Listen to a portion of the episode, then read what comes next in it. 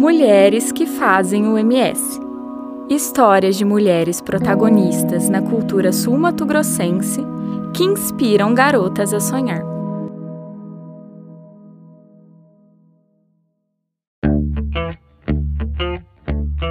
Lídia Baís, pintora. Era uma vez uma menina que adorava pintar. Seu nome era Lídia. Seu pai era um barão muito poderoso na cidade e queria que Lídia se comportasse de um jeito que ela não queria, como se casar e se contentar com os pequenos cargos permitidos para mulheres.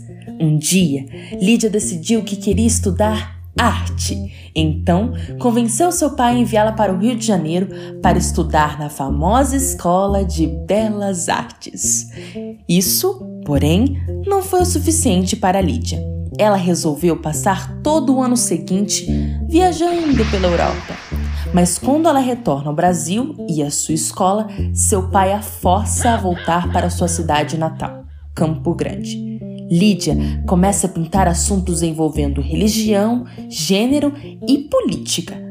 Com vergonha de suas atitudes, sua família decide interná-la. E disseram que ela só poderia sair daquele lugar se aceitasse se casar com um advogado. Mas Lídia odiava ser obrigada a fazer qualquer coisa, então aceitou a proposta e desfez o casamento cinco dias depois da cerimônia.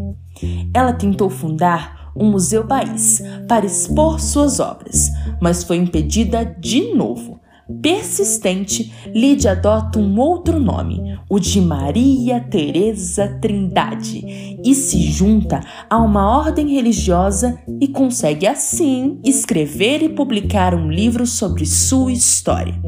Lídia influenciou a arte as mulheres de sua cidade e de seu estado, com suas percepções modernas e revolucionárias e seu jeitinho rebelde.